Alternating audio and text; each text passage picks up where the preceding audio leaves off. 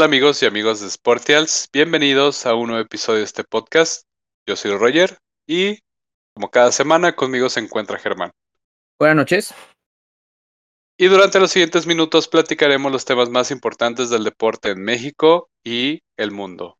Muchas gracias a todos por sus comentarios y por todos los mensajes que nos hacen llegar.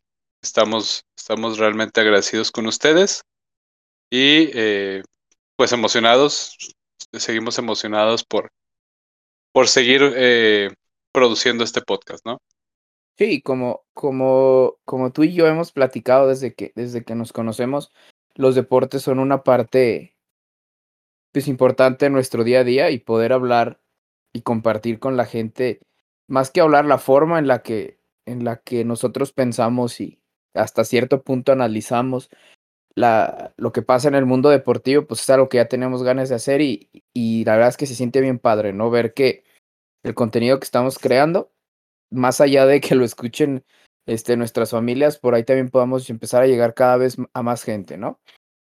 Y hoy traemos un, un episodio bastante cargadito. Vamos a hablarles de cómo fue el cierre de Tokio 2020 obviamente el, tema principal va a ser todo lo referente a, a la salida de Messi. Vamos a tener por ahí qué piensa cada uno, de qué fue lo que pasó, qué fue lo que se especula tras, tras este, cortinas que, que llevó a esta decisión. Nuestra dosis semanal de Liga MX ahí con sus 17 minutos de las Chivas, por supuesto. Eh, vamos a hablar, ya empiezan las ligas europeas las principales. La próxima semana empiezan, empiezan el viernes, y mal no, mal no recuerdo. Entonces vamos a hablar un poquito de cómo quedaron los equipos, de las transferencias y también noticias de, la NFL que oficialmente ya la, empezó con la pretemporada y el, y el juego del Salón de la Fama, ¿no? Entonces, pues vamos empezando. ¿Cómo ves el, el cierre de, de estas Olimpiadas que tanto tenía, esperábamos y, pues duraron dos semanas, ¿no? Que parece que fueron como tres noches nada más. Claro. Eh, sí, unos Juegos Olímpicos que terminan este fin de semana, terminaron este fin de semana. Eh, muy incierto el, el, inicio por todo el tema de COVID, pero que finalmente pudimos tener unos Juegos Olímpicos, entre comillas, normales. Eh, unos Juegos Olímpicos en el cual el, Estados Unidos fue el, se podría llamar el ganador, con 39 medallas de oro, por encima de China, quien tuvo 38. Prácticamente Estados Unidos rebasó al equipo chino el último día con los campeonatos de voleibol y, básquetbol femenil, o con las medallas de oro, quiero decir. Y pues refleja nuevamente el dominio, ¿no? Que tienen como, como potencia deportiva a nivel mundial eh, estos equipos estadounidenses. ¿Tú crees que el, o sea, esta potencia tenga un poco que ver con toda la estructura que, que todos sabemos que tienen ellos de deportes universitarios y toda la disciplina que se crea alrededor de, pues de ser un, un competidor deportivo en, en, Estados Unidos? Sí, por, por supuesto. O sea, desde que, desde que hay una estructura a nivel infantil, o sea, deja tú de lo que conocemos de, deportes a niveles, a niveles universitarios o ya profesionales. Si la preparación de, los, de estos atletas empieza desde la mera infancia, desde sus inicios, desde los primeros años y desde ese entonces ya hay una estructura bien hecha, bien formada en, en este país, pues obviamente los resultados son más, son, son mucho mejores, ¿no? O, más enriquecedores. Eh, y, y es, es, es, muy fácil compararlo contra otros equipos que no tienen esa infraestructura, ¿no? Y ahí se ven los resultados al final en el medallero. Eh, eh, países como China e incluso Japón, que, que, sabemos que son o que tienen culturas de, de, mucha disciplina, pues también fiel reflejo de eso es que terminan en los primeros lugares de, del medallero. Y, y ya hablando del, del, tema local con México, pues una situación un poco triste porque terminaron en el lugar 84 de 86 países. Eh, LOL. Con cuatro, ajá, con cuatro medallas de bronce. El, episodio pasado hablamos acerca de, de, lo que representa el que, el que haya tenido o haya sido la presentación con más cuartos lugares en, en, la historia de los Juegos Olímpicos para México. Pero sin embargo, si lo ves a nivel de resultados, sí, sí llama un poco la atención, ¿no? Una selección o, un, una representación mexicana que tuvo peor desempeño desde Atlanta 96, eh, ya bastantes Juegos Olímpicos atrás, y lo cual es preocupante también porque en teoría eso refleja que no ha habido un crecimiento a nivel deportivo eh, en el país. Yo creo que no es un tema tanto de, de, los atletas, sino un tema de los dirigentes que no están llevando o el manejo de, de todas estas eh, disciplinas en sus diferentes federaciones. Y ahí está el fiel reflejo, ¿no? Cómo el deporte cada vez se, ha, se deja un poco de lado cuando, cuando muchos países como Estados Unidos, por ejemplo, manejan el deporte como algo estructural, ¿no? De, de, del desarrollo personal de, de sus ciudadanos.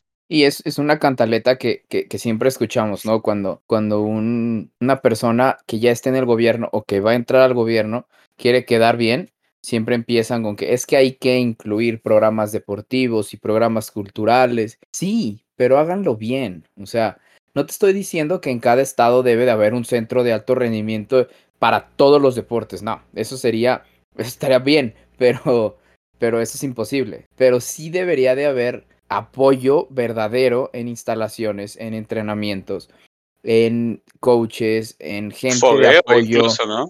Y en la parte también del. Sí, no, por supuesto. O sea, es, es, es, no. Todos conocemos la historia de alguna persona que, ah, yo soy bien bueno para el box. Pelea ahí entre sus amigos y sí les gana a todos. Sale a. Ni siquiera del estado. Se va ahí a, a otro gimnasio y lo bajan en tres trancazos, ¿no? Y pues es que no existe esa competencia ni siquiera entre nosotros mismos, pues para ver qué, en, siquiera qué nivel estamos, ¿no? Y, y, y te quería decir de, de último de último punto, la parte psicológica, porque digo, yo jamás en mi vida estuve ni cerca de ser un atleta nivel olímpico, pero lo que yo llegué a, practicar, la parte mental era inexistente.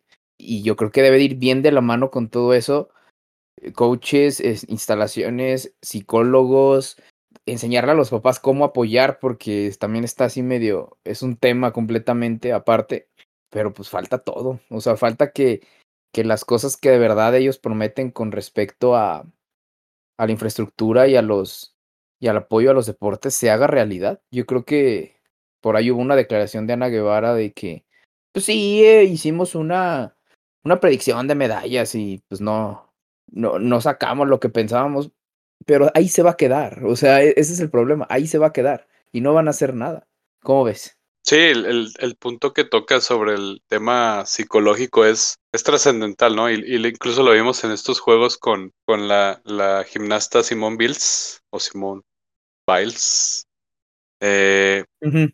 y, y, y, los problemas que ella comentó, sostuvo durante su participación, que le hicieron dejar un poquito de, de lado el, el, el que participar en algunas competencias. Pero digo, eh, hablamos de alguien ya, ya probada, que sabemos del potencial que tiene, probablemente una de las mejores gimnastas en la historia. Pero si ya te vas a, a, otras disciplinas en donde, y, y ya sobre todo al, al, tema de México, el tema psicológico es, es, es, vital, y no solo en México, en cualquier, en cualquier país, para cualquier deporte. Y sí es algo que normalmente no se trabaja. Se le da, digamos, prioridad al tema técnico, táctico, dependiendo del deporte que se practica, pero en lo psicológico, el manejo de, de la presión, sobre todo de, de, ir perdiendo, eso no se trabaja. Y muchas veces el, el, el, el, sí se puede o el, ese tipo de, de mentalidades son como las que un poquito llegan a sacar a flote a los deportistas mexicanos en algunos puntos de, de su en sus respectivas competencias, pero hay, algo más de, de, de trasfondo en eso y sobre todo el, el tema de todo, alrededor, todo lo que gira alrededor de los deportistas, ¿no? Familiares, eh, preparación física, pre preparación mental, infraestructura, apoyos, patrocinadores, eh, lo que te decía ahorita del fogueo, a lo mejor no, no nada más competir localmente, sino ya participar en competencias o incluso en amistosos, pero contra los mejores, ¿no? Si te mides contra los mejores, puedes saber cuáles son tus debilidades y qué es lo que te falta para poder llegar a ser el mejor o competirle realmente a los mejores.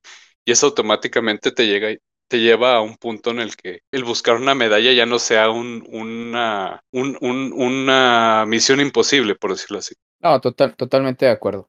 Todo eso, eso que dices es unas de las tantas cosas que, que faltan en, en este país para, para dar ese siguiente paso. Pero bueno, dejar un poquito de lado el, en nuestra deprimente historia. ¿Cuáles tú crees que sean como las cosas, los mejores momentos o las cosas más destacadas que, que tuvimos en la, pues en las Olimpiadas que acabamos de terminar? Hubo varios, probablemente no, no, no hubo historias como en juegos anteriores de, de, de acuerdo a, a un, a un solo deportista o atleta que haya hecho un, un haya logrado un hito histórico. Sí hubo, obviamente, un deportista con más medallas que fue Caleb Dressel. No quiero decir el que tiene más medallas, sino el que más medallas de oro consiguió, con cinco. Todas en, en, natación. Digamos que es algo muy parecido a lo que generó Michael Phelps en, en, su tiempo, pero tampoco fue tan mediática su participación y sus logros, fíjate. Sí, la verdad es que, te estoy sincero, no había escuchado yo. Hasta ahorita que me lo estás diciendo, yo no había escuchado. Entonces, sí, O sea, si, si, quieres una prueba de que no fue mediático, aquí está. e incluso él, él ni siquiera fue el que ganó más medallas. Eh, quien ganó más medallas fue Emma McKeon. Ella participó por Australia igual en, en natación. Ella consiguió siete medallas, cuatro de oro y tres de bronce. Igual, no, no se habló mucho de ella. Eh, y en general no hubo un, un deportista que llamar la atención por sobre el resto por la cantidad de medallas que ganaron, ¿no? Sino a lo mejor por otras situaciones. Por ejemplo, en la prueba de, de salto con, con Garrocha, eh, la historia de estos dos deportistas que llegaron empatados hasta el final por parte de Italia y de Qatar.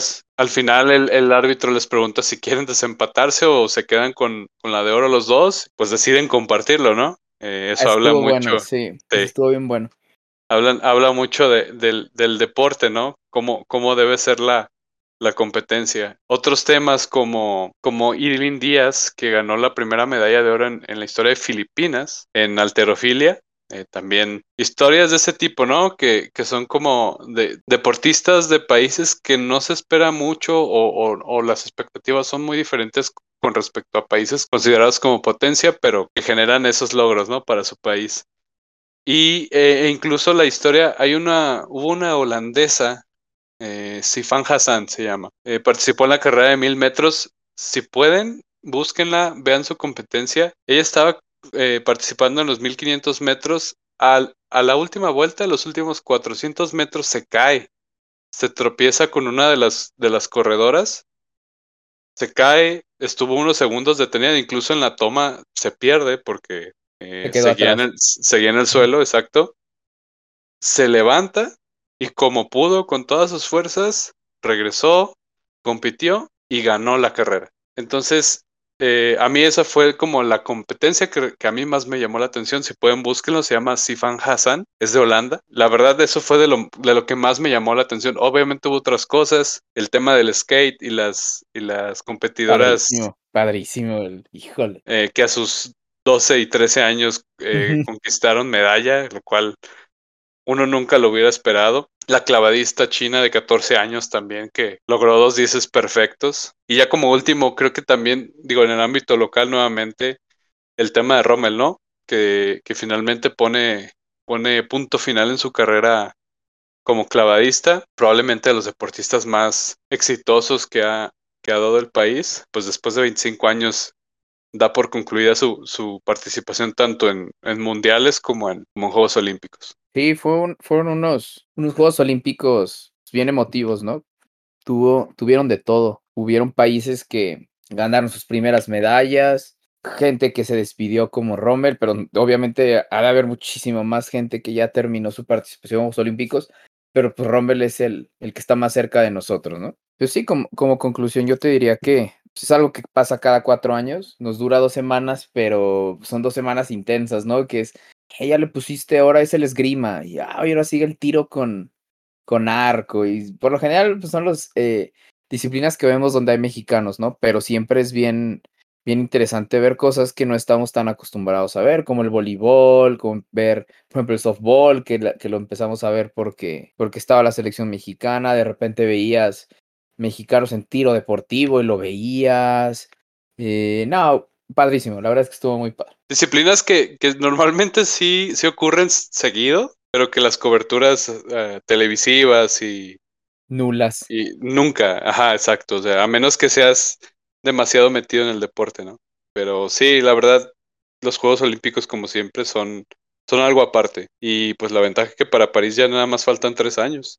Sí, sí, sí, sí, ese, ese año maldito, pues, entre comillas, tuvo sus partes que ya nada más faltan tres para las Olimpiadas y uno para el Mundial. Y uno para el Mundial, exacto. Pues hasta aquí le dejamos con nuestro pequeño resumen de Tokio. Vamos con lo que sigue.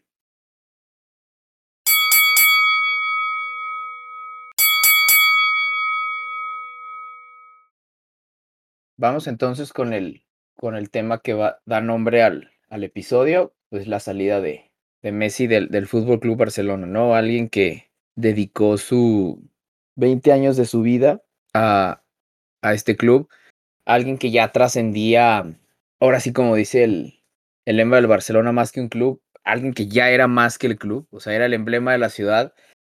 Por ahí estuve leyendo varios tuiteros que te hablaban de Messi, pero más allá del, del campo, ¿no? Como el icono de la, de la ciudad. La gente iba a la ciudad de Barcelona y tenían que ir a ver a Messi, y les gustara o no les gustaba el fútbol.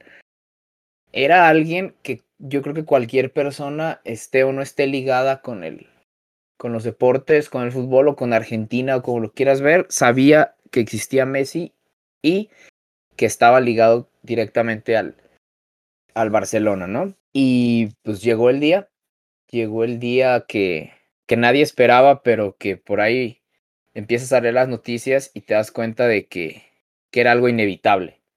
Llegó el día en que se, se Messi se fue del Barcelona, dio una, una rueda de prensa muy triste.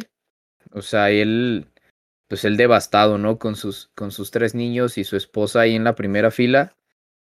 Y vi toda la rueda de prensa y, híjole, sí te, sí te mueve. O sea, sí te, sí te hace sentir ahí, pues todo lo que él estaba pensando y todo lo por lo que estaba pasando él al dar esa, esa noticia. Después vas leyendo más cómo estuvo, estuvo el arreglo, cómo no se dio el arreglo, qué faltó, qué todo eso y, híjole, está feo. Yo siento que está muy feo que haya terminado así por la historia del que mínimo a mi, a mi para mí es lo mejor que he visto, ¿no? Y por mucho de los que le siguen en la lista. ¿Cómo ves tú? Claro. Eh, digo, año con año, o, conforme pasaban los años, uno se ponía a pensar, pues va a llegar obviamente, o cada vez se ve más cerca el, el que Messi deje de jugar para el Club Barcelona, ¿no? Ya sea por retiro, que era como lo más viable o lo más lógico que veíamos que iba a pasar y, y, sobre todo en un año en el que ya de alguna manera se había prometido que Messi seguiría con el equipo, pues llega una, una noticia de sorpresa, ¿no? Algo que nadie, bueno, al menos los aficionados, los aficionados, perdón, no esperábamos. Y sí, su, su palmarés pues es innegable, ¿no? Eh, todo lo que, todo lo que hizo por el club, todo, todas la, las, las copas, los récords, todo lo que, lo que se generó alrededor de Messi, pues es innegable, ¿no? Pues duele, como aficionado al fútbol, simplemente. Eh, eh, empezó con la ida de Cristiano Ronaldo del, del, Real Madrid a la Juventus, cuando todos ya empezábamos a ver o, o, o que dejaríamos de ver esa rivalidad entre, entre Cristiano y Messi, y pues que ahora se, se vaya del Barcelona o deje de jugar para el Barcelona, eh, sí nos hace cuestionar, bueno, ¿y qué sigue, no? ¿Qué, ¿Cuál, cuál, cuál es ahora nuestro, nuestra nueva rivalidad o, o, qué va a representar ahora un Barcelona-Real Madrid, ¿no?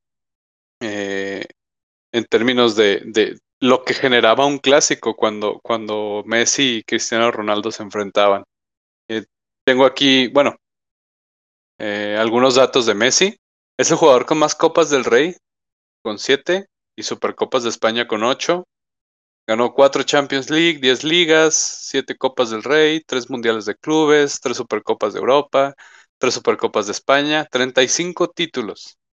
Nada más. Nada más, nada más. Nada más. Más de un título por temporada.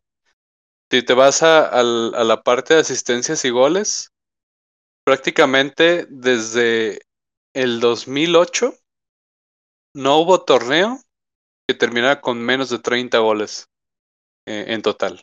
O sea, te habla de la consistencia y de lo realmente del impacto que tenía en el equipo. Y creo que ni siquiera es debatible. Todos lo sabíamos, todos lo hemos visto a lo largo de estos años.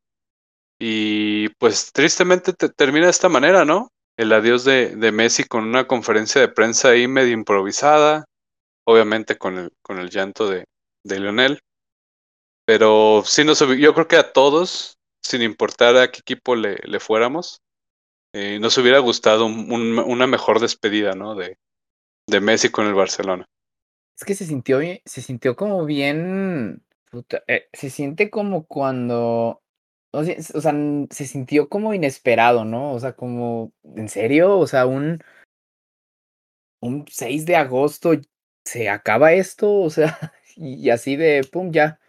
De repente veías el, el, el comunicado de prensa en el Twitter del Barcelona y decías, híjole, ahora sí va de en serio, ¿no? Sí, hasta, híjole. hasta, hasta esperabas que, que, que, fuera una cuenta fake, ¿no? La que hubiera, sí. la que hubiera posteado esa noticia, pero pues vas escuchando que cada, cada vez más y más personas lo, lo publicaban y simplemente se hizo realidad. Y pues tristes, te digo, eh, ¿qué, ¿qué, crees que pase con, con el Barcelona, con la, con la salida de Messi? Mira, yo, yo en lo personal soy muy fan de Messi, más fan de Messi que del, que del Barcelona. Si bien seguía al Barcelona, tengo varios años siguiendo al Barcelona, pero si te soy sincero, más que nada era porque, porque jugaba Messi, ¿no? Pero pues vas viendo al Barcelona y yo he sido siempre muy fan de, su modo de juego, de su famoso tiki-taka, pases en corto y estarse creando espacios. Y eso obviamente, digo, al seguir a Messi me hizo, pues que creciera un poquito más mi afición del, del Barcelona. Y obviamente, pues se va la pieza, la pieza, pues lo más importante del club. Pero leía, leía un tuitero que decía que a él le, si bien obviamente odia que se haya ido Messi, de cierta forma le emociona el hecho de, pues de ver ahora qué va a hacer el, el Barcelona sin Messi, ¿no? De ver ahora que Griezmann toma la, la batuta de, de, este equipo, si por fin ahora Dembélé no se va a romper, quién es el que va a dar la cara y, y, yo al Barcelona lo veo con años difíciles. Yo creo que mínimo uno o dos años va a estar medio raro. O sea... En la penumbra, ¿no? No creo que vaya a estar... Vamos, no va a ser un equipo de media tabla, ni mucho menos, no, para nada. Pero yo creo que va a andar ahí peleando con Sevilla, Villarreal. Te iba a decir Valencia, pero el Valencia tiene un año que ya ni figura. Entonces yo creo que va a andar por ahí. Si el... Sí, que, casi que peleando nada más puestos de Champions, ¿no? Yo, yo como candidato al título ya no lo... No, pues sí, para Yo no nada. lo vería. No, para nada, o sea, porque llega de Pay, ya hablaremos un poquito más al rato de lo que llega, pero llega de Pay y más los otros que llegan, si bien son excelentes jugadores, pero es que no son Messi, no son Messi y, y obviamente nosotros vemos desde, desde nuestra pantalla lo impresionante que era como jugador, pero no sabemos eh, qué significaba para el equipo en la cancha, ¿no? Claro. No, incluso también surgen otras cosas como que el Kun Agüero se entera de la noticia y ahora está pidiendo salir del club, ¿no? Cuando hace un par de semanas había firmado con el equipo. Entonces, sí, exacto. Ay, se vienen, yo digo, esto va a ser una bola de nieve muy grande que apenas está generando veremos cómo al, al, inicio de la temporada juega el equipo, pero yo siento que esto es el inicio de un montón de problemas que se vienen para el equipo, en lo deportivo y extra deportivo también. Sí, porque más allá, o sea, está el problema de que más allá de, de que se va Messi, que pues, es el problema más grande, tienen, creo que este último año perdieron algo así como 450 millones de euros, o sea, Exacto. el señor este Bartomeu los dejó pero si bien empeñaditos.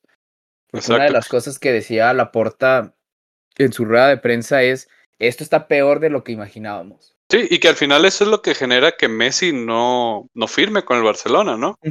Que los problemas financieros y son problemas que, pues, ahí, o sea, no se van a resolver con que Messi no firme. Los problemas van a seguir ahí. Y seguramente, digo, ya viéndolo como el tema de mercadotecnia, pues hasta problemas les va a generar que no lo hayan firmado, ¿no? Porque ya, a lo mejor ya las ganancias ya no van a ser las mismas. Entonces, el problema se va a magnificar, ¿no? No solamente es esto de, de, lo deportivo, sino que en lo, económico, que es el, factor principal para la serie de Messi, no se ve bien en los próximos años. No, es, es híjole, eh, va a estar muy difícil. Va, vas a ver un Barcelona, por ejemplo, en Champions League batallando para, para salir de fase de grupos. Lo vas a ver ahí. Si de por sí estos últimos años ya veías que de repente la Real Sociedad le ganaba, ¿no? O, o ya cosas, no, pues que el, Levante por ahí le sacó un empate. Eso va a ser todavía más seguido. Vas a ver la ciudad cómo va a resentir el hecho de que pues, la gente a quién va a ir a ver ya, ¿no? Como te decía, la gente iba a ver a Messi. La gente quería ver el espectáculo que él traía. Y ahora, o sea, en el turismo, en la venta de camisetas. Sí, toda la serie de repercusiones que, que uno no, no, a lo mejor no dimensiona todavía, pero va a estar complicado. Y del lado de, de Messi, ¿tú qué opinas que va a pasar con su carrera? ¿Crees que, que le dé todavía para, para lograr algo importante con, con, algún club? Obviamente se habla del Paris Saint Germain como, como su futuro inmediato, pero ¿crees que, crees que aún tenga, digo, no, no, no creo que la duda esté si, si tenga para lograr algo más, pero en cuanto a algún equipo, ¿crees que pueda lograr algo importante eh, todavía en lo que le queda de carrera? Sí, yo digo que sí. Yo digo que tiene 34 años. Sí, sí, bien recuerdo. Yo digo que todavía le queda dos años jugando a, al nivel que, con el que está ahorita. O sea, a nivel con el que se va del Barcelona. Y, y la verdad es que analizando los equipos que se podrían permitir este fichaje porque si bien no les va, vamos, o sea, lo, lo que yo, a lo que voy con lo que yo escuchaba hace rato es, o sea, Messi se había bajado el sueldo a la mitad y lo había hecho por el Barcelona. Por el Barcelona. Ajá, exactamente, para poder jugar en, en, en, Barcelona, ¿no? Pero es que si ya no va a jugar ahí, pues no tiene por qué bajárselo. O sea, claro. por, por decirte, si él cobraba 100 millones y el Barça le dijeron, te podemos dar 50 y él había dicho que sí, no tiene por qué irse, por ejemplo, al PSG y decir, oye, son 50, ¿no? Es más, hasta puede decir, ¿sabes qué? Son 130. Claro. O sea, él, se va a vender como el mejor jugador actualmente y de la historia, pero, o sea, en activo ahorita es lo mejor que hay. Sí, y, y los jeques gustosos de pagarlo, ah, ¿no? Claro, sí, claro. Y tú sabes que esos equipos son, este, son una tapadera para pues todo lo que pasa ahí en los Emiratos Árabes y todos esos, los tratos horribles, esos que tienen allá y tiene que quedar bien. O sea, y, si te soy sincero, pues es que ponte a pensar que otro equipo lo puede comprar que no sea el PSG. Pues probablemente hubiera sido el City, ¿no? Pero si, si, dos días antes no hubieran firmado ya Grealish, te aseguro que ahí estaban en la pelea. Ah, sin, y sin bronca, ¿eh? Yo, yo lo que digo es, espérense un día, se hubieran esperado un día. o sea, hubieran, hubieran, obviamente, estoy según, según los reportes, lo de Grealish estaba ya acordado de semanas antes, ¿no? Pero, pero ¿qué hubiera pasado si lo de Messi en vez de ser el viernes hubiera sido, por ejemplo, hoy, domingo? Hubiera estado bien bueno ver cómo, cómo hubiera reaccionado el City, ¿no? Y sobre todo porque es Pep, que ya lo conoce. claro. Pero bueno, desgraciadamente lo hubiera, ¿no? Y imagínate, hubiéramos visto a, a Messi en la Premier, ¿no? Pero pues el hubiera no. Aunque mira, no lo descartes, no sé, o sea. No, hay nada seguro todavía. Sí, sí, sí, o sea, para mí mi, mi, mi, mi gallo es el PSG, digo, mi gallo, porque no veo otro, porque por ahí estuve escuchando, oye, pues el Bayern también tiene mucho dinero, pero el Bayern no hace ese tipo de fichajes, jamás. Otro que sonaba ahí, la Juve. Fíjate, fíjate que yo sí, en algún punto, sí, a mí sí me hubiera agradado ver al menos un año jugar juntos a Cristiano y a Messi. Sí, sí. Y, creo que sí, y creo que si hay un año en el que se puede lograr eso, es este. Ahorita. Porque, porque al final de cuentas Juve es un equipo que, que normalmente no quiero decir compra, pero agarra eh, jugadores gratis, que llegan gratis. Él, no la Juve no, normalmente no se, no se conoce por pagar grandes cantidades en fichajes, sino en contratar jugadores libres y darles buenos sueldos para que se mantengan en el equipo. Y, y pues yo, yo lo vería como el, equipo ideal para, o la situación ideal para verlos jugar juntos alguna vez, ¿no? Y, y, para mí sería culminar, sobre todo para, digamos, en esta etapa final de la carrera de los dos, yo creo que cerrarla con broche de oro, pero pues bueno, ya veremos qué pasa en, en estos días, ¿no? Con qué, con qué equipo se decanta. Sí, digo, nomás para agregarle sal al, a la herida. Ay, Dios, este, que estaba, estaba leyendo que el París ya había apartado la Torre Eiffel para, para este 10 de agosto. Entonces. Pinta. Y si te acuerdas cuando ficharon a Neymar, ¿te acuerdas que hicieron la misma, hicieron la misma payasada? Entonces no, no descartes que ya está. Sí, según Fabricio Romano, parece ya que es inminente, ¿no? corresponsal de Sportials, ¿no? Exactamente. Mi, mi, amigo, ¿qué digo amigo? Mi hermano. Mi hermano Fabricio. Fabricio dice que ya prácticamente es un, es un, es un hecho. Entonces, pues vamos a ver qué pasa. Vamos a ver qué pasa porque se reencontraría con su amigo eh, Neymar y con todo el la galaxia de estrellas que acaban de firmar libres. Ahorita, más al ratito, vamos a hablar de, de, de, todo lo que llega al PSG. Los nuevos galácticos, ¿no? Híjole, sí, y en una liga que está más para dormir que otra cosa. Pero es que me aventé el juego, de, o sea, el, París iba perdiendo 1-0 contra el Troyes, una cosa así. ah, sí. ¡oh! y, y, lo estaba viendo y te lo juro que estaba aquí así, dando, cabeceando, pero pues, bueno, es lo que hay. Este, entonces yo creo que con esto dejamos el, el tema de Messi. Como conclusión mía, pues la no me pone me pone eh, medio triste porque se va de Barcelona, pero espérese a que se retire. Ahí sí no voy a poder. Ahí sí va a estar, eh, ahí sí va a estar difícil, pero, pero ya una conclusión, ¿tú qué dirías? Tuya. Yo, yo creo que eh, todavía le quedan algunas cosas por ganar a Messi, pero yo te preguntaría ya para concluir. Con Messi en el Paris Saint Germain, ¿el París gana la Champions? Sin duda, sin duda. No, no, no lo. Y si se. Todavía. Ya ves que existe también la posibilidad de que. De que Mbappé se vaya ahora sí al Real Madrid. Para pagar el sueldo de Messi.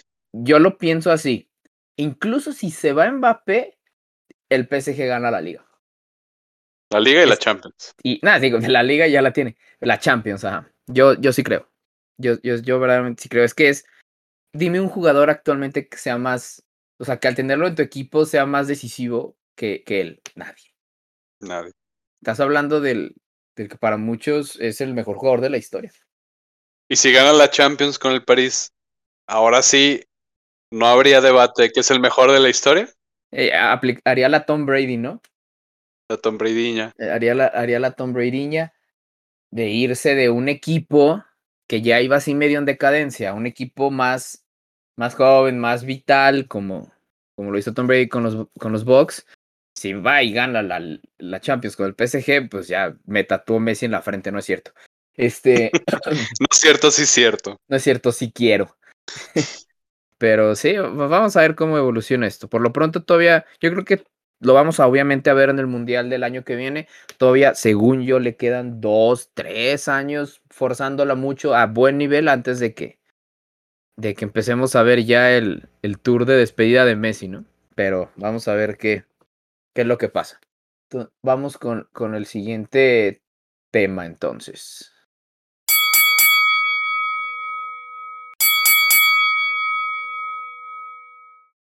Ok, Liga MX, jornada 3. Hay equipos que ya empiezan a afianzarse, pero hay otros equipos que todavía no se encuentran. ¿Cuál fue para ti uno de los mejores partidos esta semana? Para no variar, para no perder la costumbre. Claro que vamos a hablar de las Chivas. Y la verdad es que ahora sí vengo un poquito más animado. Jugaron, a mi juicio, un poquito mejor. Para mí, Saldívar fue el jugador del partido. y me gustó mucho el chavo este que entró en el segundo tiempo, Pavel Pérez. Muy, muy, muy...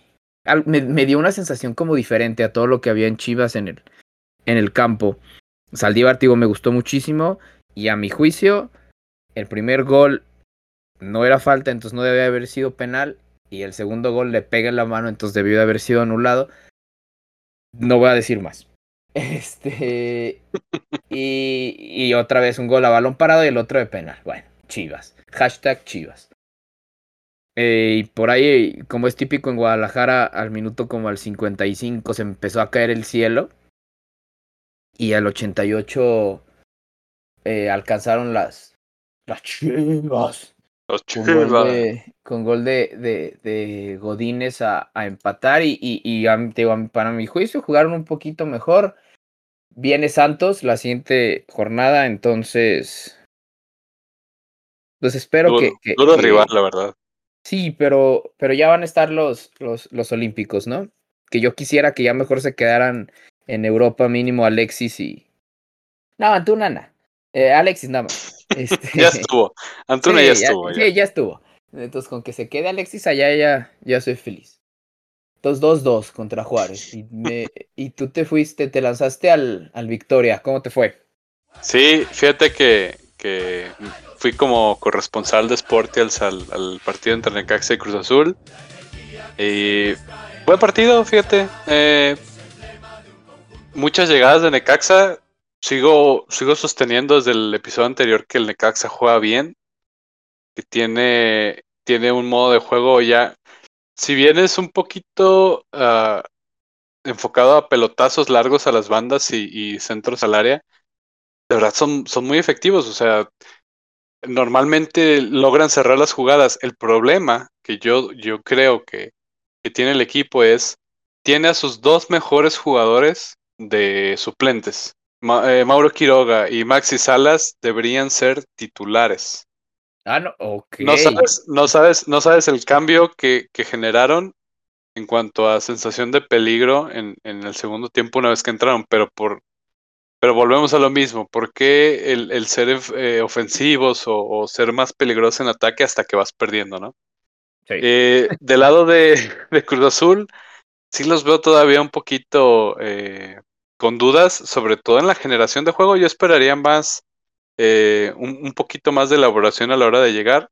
Orbelín se reincorporó después de, la Copa Oro, jugó bien, pero sin embargo, creo que en la formación que, usaron eh, en, esta, ocasión con línea de 5, dejando a, Vaca solo ahí en medio campo con, Rivero, que normalmente se carga la banda, eh, yo siento que perdieron mucho ahí en la generación.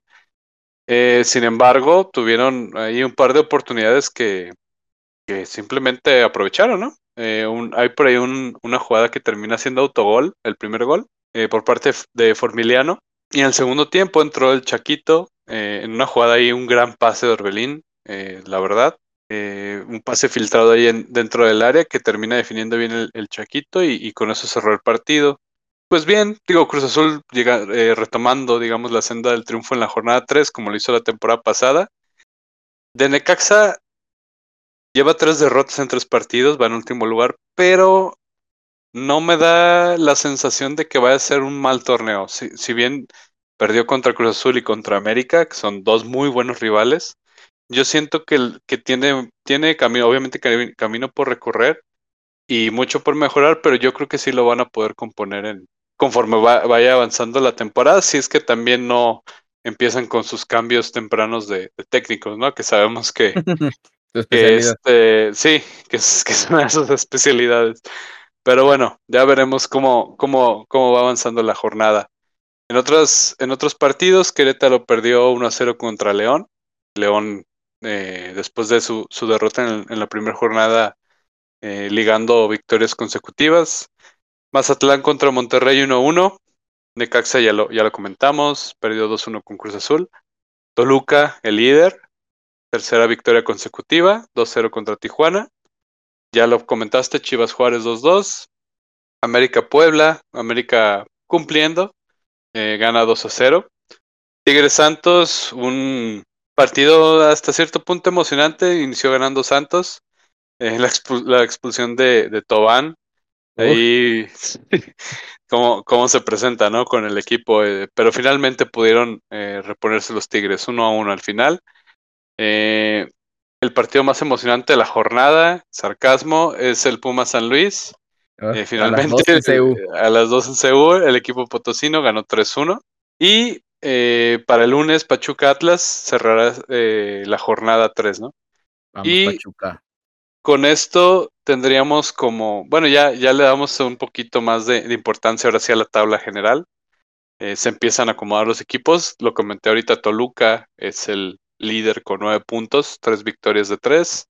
Un, un, equipo muy sólido, la verdad. Tiene, tiene jugadores con mucha experiencia están jugando muy bien. Ya, ya venían jugando bien desde la temporada pasada, pero se ve que, que, que sí están eh, aprendiendo de sus errores, ¿no? Y, hasta el momento logrando buenos resultados. En segundo lugar, para mí algo sorpresivo está San Luis con siete puntos, seguido de Mazatlán y América con los mismos puntos. Y en quinto ya viene León con, con seis. Entonces, es un inicio de temporada, obviamente esto puede cambiar en cualquier momento, pero sí es, sí empezamos ya a ver una tendencia, ¿no? Con qué equipos están empezando la temporada con, con el pie derecho.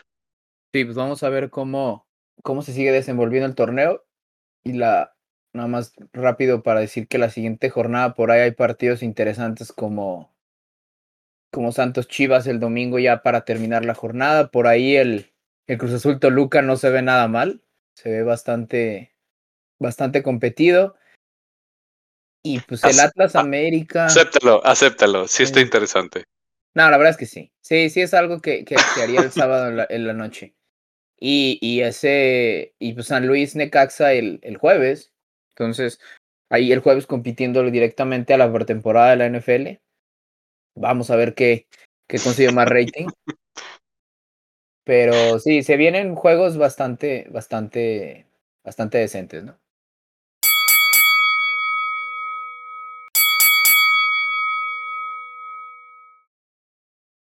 Vamos ahora con una breve lista de las transferencias que se dieron en el fútbol europeo.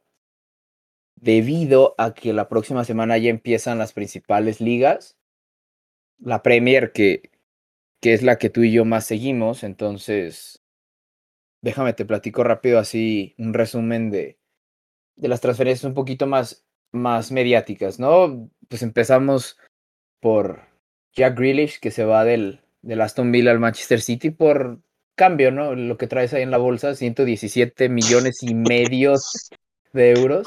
Lo que te encuentras en la chamarra después de tres meses de no usarla. Vas caminando, ay, suenan monedas, ah, traigo 117 millones. También eh, Jadon Sancho, que llega del, del Borussia Dortmund al, Manchester United por 85 millones. El muy criticado, o bueno, desde mi punto de vista como, como aficionado, eh, vamos a ver qué pasa Ben White, que va del Brighton al Arsenal por 55 millones. Y uno de los, de los fichajes que vas a ver que va a ser más... Va a ir tranquilo, pero ah, terminando la campaña vas a ver que van a hablar flores de él. Cristian Romero, del Atalanta que llega a los Spurs, ¿no? Excelentísimo defensa, robo de la, de la, de la, de la ventana de transferencias. Sí, la verdad, digo, sí, para los que vienen la Copa América, eh, gran desempeño de Cristian Romero con, con, la selección de Argentina y, y, con el Atalanta, ¿no? En el último, en, el último, en la última temporada. Eh, digo, no, no es porque sea el Tottenham ni nada, pero Cristian Romero es uno de los mejores defensas en la actualidad, sin problema. Por ahí una, una, gran contratación de. Sí, no. Increíble, increíble. Y, por, por ahí se decía que una de las. que era uno de los nombres que había dado Messi al Barcelona para que fichara, pero pues ya, ya vimos en qué terminó todo, ¿no? Hablar un poquito de los fichajes que llegan libres al, al Barcelona. Memphis Depay llega procedente del, del Lyon. Emerson que llega del Betis por 9 millones, pero va a cubrir por ahí el. Porque Serginho Dest está medio. Está medio troncón todavía como, como lateral derecho, entonces le quisieron meter competencia. Obviamente llega el Kun Agüero. todos estos son libres, ¿eh? Eric García, que viene del City, también llega libre. Por ahí Álava llega al Real Madrid también libre, pero estaba escuchando que creo que de sueldo le van a pagar una cantidad así, ahorita no, me, no la recuerdo, pero una cantidad así absurda de dinero. Y pues hablar obviamente de, de nuestro, nuestro paisano Macías que llega al, al Getafe, ¿no? Para tener ahí un, un ojito en cómo se desempeña. La que es llamada, si se concreta lo de Messi, la, la mejor ventana de transferencias por un equipo en la historia. Probablemente. Eh, Jorginho Vinaldum llega libre al, al Paris Saint Germain, Donnarumma llega libre al Paris Saint Germain, Sergio Ramos llega libre al Paris Saint Germain, Hakimi llega por 60 millones, que por ahí ya metió un, hizo un muy buen partido a pesar de ir perdiendo al principio contra el, eh, en el PSG. Entonces, digo, y si a eso le agregas que, que puede llegar Messi, pues te echas para atrás, ¿no? Sí. Y, y ya nomás para, para comentar algunas transferencias que según mi, mi, mi hermano del alma, eh, Fabricio Romano, todavía no están concretadas, pero ya están ahí por a nada, a nada de concretarse. No la entiendo, pero bueno, Lukaku regresa al, al Chelsea, 115 millones. Después de haberte gastado, después de haberse gastado esto entre Sille, eh, Werner, eh, Havers la temporada pasada, Chilwell, ahí van otra vez. y ese yo no sé dónde sacan tanto dinero, pero bueno, ahí fair play financiero, fair play financiero, chécalos.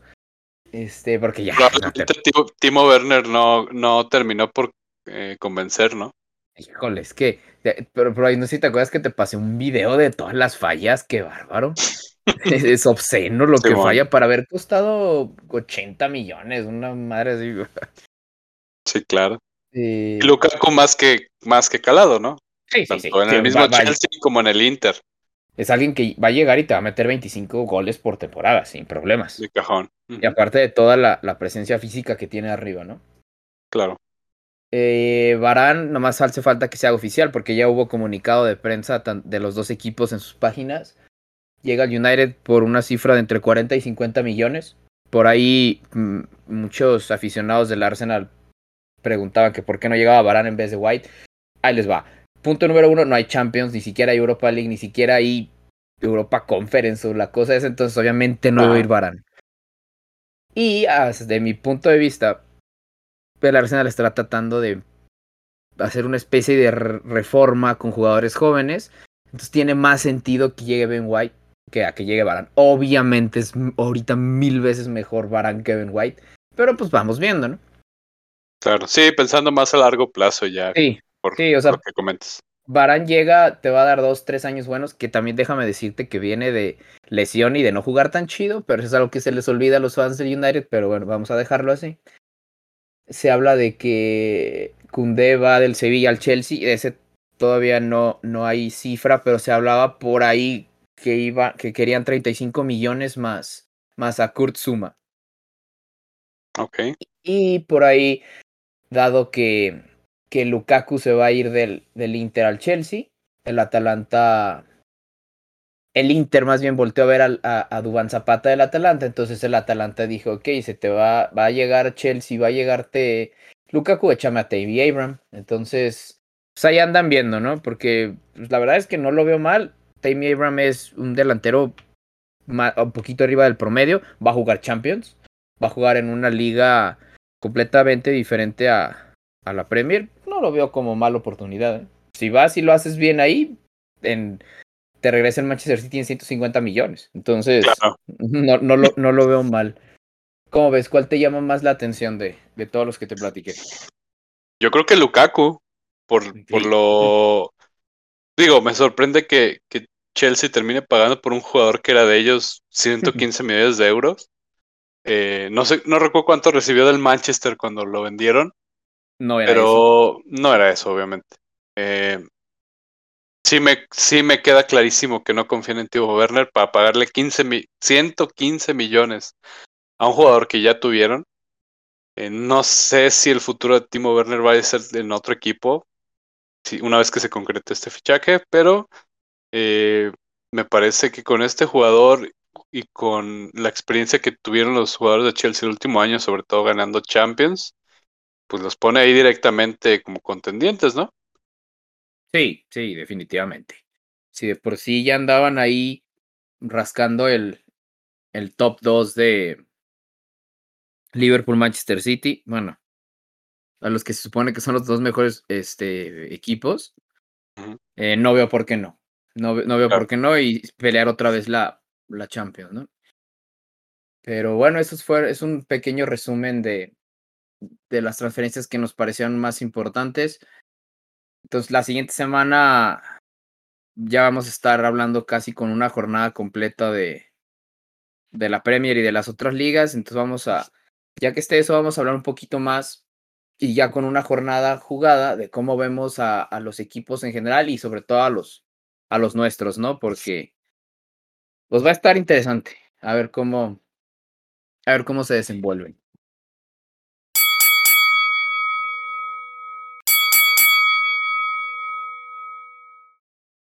Y ya para terminar el episodio de esta semana, te voy a hablar otra vez un poquito de las, las noticias que surgieron en la NFL esta semana.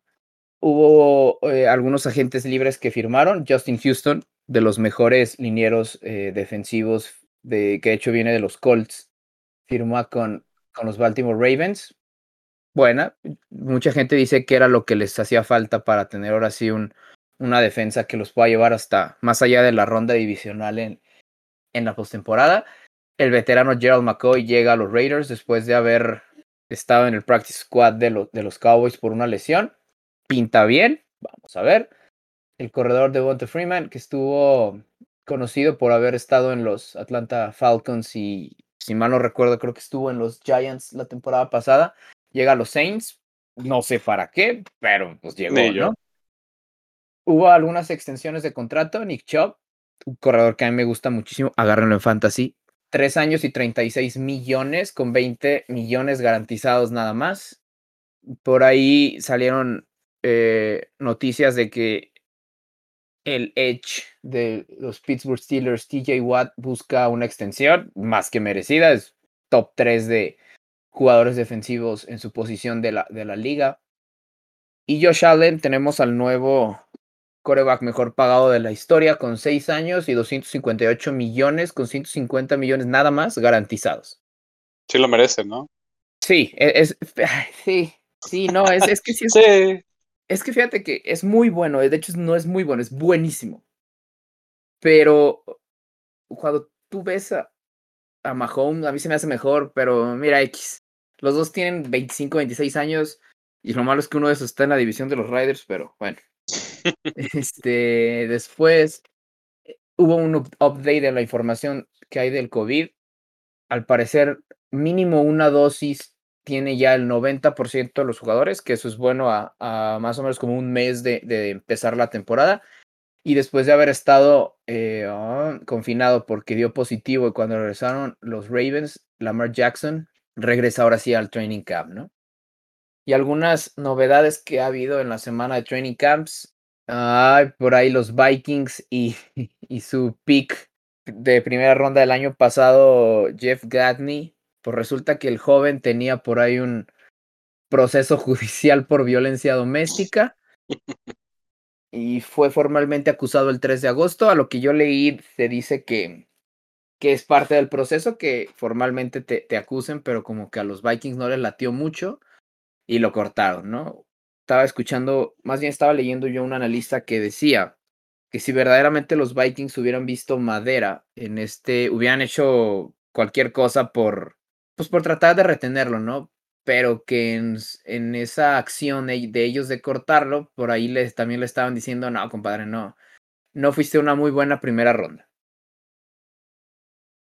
También esta semana que acabamos de pasar fue el, el, el Hall of Fame Induction a los, los jugadores que, que marcaron la, la, liga, ¿no? Con sus actuaciones y por ahí entre los nombres más, más importantes y que no hayan usado balón de cuero, tenemos a... al que para mí está el top 3 de los mejores quarterbacks de la historia, Peyton Manning. No, es el mejor. Eh, ah, ok. este, no, sí, sí es, es, buenísimo. O sea, es, es increíble. Era increíble cuando jugaba. Y él también ganó, ganó Super Bowl con dos equipos diferentes. Calvin Johnson, el, ahora sí que el que ahorita es eh, general manager de los 49 es Johnny Lynch, que lo recuerdo por aquel Super Bowl que le ganaron a los Raiders. ¿Cómo pierdes Raiders? No. Charles Woodson, que, a ver, mucha gente dice, es leyenda de los Raiders. Sí, pero ganó un Super Bowl con Green Bay. O sea, sí, y sí, y sí se regresó a los Raiders y se retiró con ellos y retiraron el número. Y X. Pero fue exitoso con los Packers. Entonces, a mí no me sabe tan chido como de, ay, es de los Raiders. Pues más bien es de los Packers, pero bueno. Y pues el, uno de los mejores safeties que, que he visto yo, Troy Polamalu. Claro. Con los Steelers. Agiten esas banderas. Con, todo y el pelo largo, ¿no? El con busto. Todo y el pelo, el busto que le pusieron. La verdad es que estuvo muy chido. Sí. Y, y ya en, en, en información que nadie quiere escuchar, por ahí Tyreek Hill, hablando un poquito de las lesiones, Tyreek Hill eh, tuvo una tendinitis en la rodilla que dicen que no es cosa, que va a ir día a día. Kenny Golladay tiene una lesión en el tendón de la corva. Dicen que va a estar de afuera dos o tres semanas. Entonces, si lo tienen en fantasy, no hay mucha bronca. Al parecer, sí va a estar disponible para el inicio de la temporada. El que muchos dicen que es el wide receiver one de, de los Giants. AJ Buye, dos o tres semanas, algo muy parecido a, a, lo, a lo que tiene Kenny Golladay. Y ahora sí vamos a lo bueno, un unas noticias no tan padres para ti. Ya, güey, ya, ya, ya terminé de llorar. Ya no puedo con esto. Tanto Carson West, Wentz como Quentin Nelson, los dos de los Indianapolis Colts, van a estar afuera, fuera de, de 5 a 12 semanas porque los dos se lesionaron de lo mismo. te digo, te digo que no sé si pisaron el mismo bache ahí en el training campo, no sé, güey. ¿Cómo, puede ser posible? Los dos se lesionan de lo mismo, el mismo pie, la misma cirugía, el mismo tiempo de recuperación, todo. Pero todavía ni empieza la, temporada. Y le, preguntaron en, no, no, recuerdo si fue jueves o viernes, le preguntaron a Frank Reich que él qué pensaba o qué, se veía, ¿no? Y él dijo que la evolución de los dos va a ser la siguiente. Van a estar dos semanas completamente, obviamente estoy hablando postoperatorio porque los dos se van a operar, ¿no? Estoy hablando que son dos semanas de reposo total. Va a haber ahí una, se decía que es una semana, pero más bien van a ser ocho o nueve días de, de, de, rehabilitación. Van a ver ahí más o menos cómo, cómo van. Después de esto, se va a reevaluar para ver de qué estás más cerca, si de las cinco semanas o lo que nadie quiere escuchar de las doce, ¿no?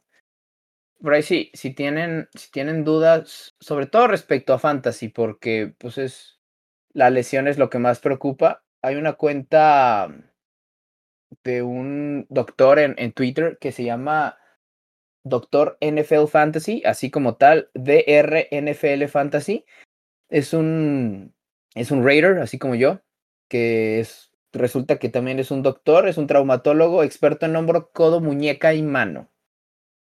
Y él se dedica a analizar lesiones en, en NFL Fantasy. Entonces, si por ahí tienen dudas, chéquense esa cuenta porque él explica muy bien qué onda con, con todas las lesiones.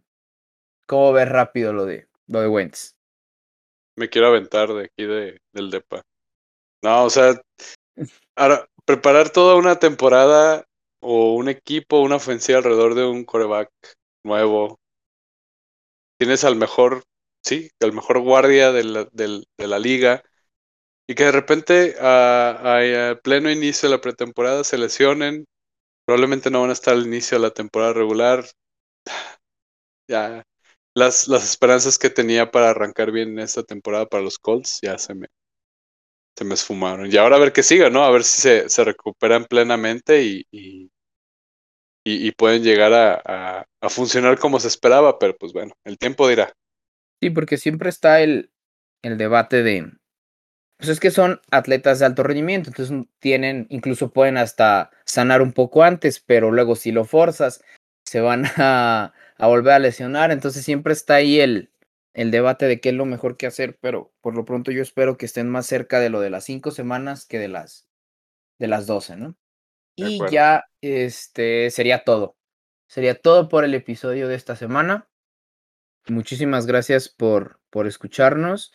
Y algo que decir para terminar. Eh, pues nada, muchas gracias a todos. Eh, gracias por sus comentarios. Si quieren que dejemos de hablar de las chivas, o de la NFL, o de cualquier otro tema, y que mejor hablemos de otras cosas, déjenos sus comentarios. Eh, la verdad nos, nos ayuda mucho a saber qué es lo que ustedes siguen, qué deportes eh, practican o, frecuentan o, siguen y, en base a eso poderles darle dar una un, poquito de información, ¿no? hasta, hasta donde nuestra experiencia y nuestro conocimiento nos, nos deje llegar. Pero sí, todos sus comentarios son bienvenidos. Gracias por escucharnos esta semana. Eh, mi nombre es Roger. Yo soy Germán. Y nos estamos escuchando la próxima semana.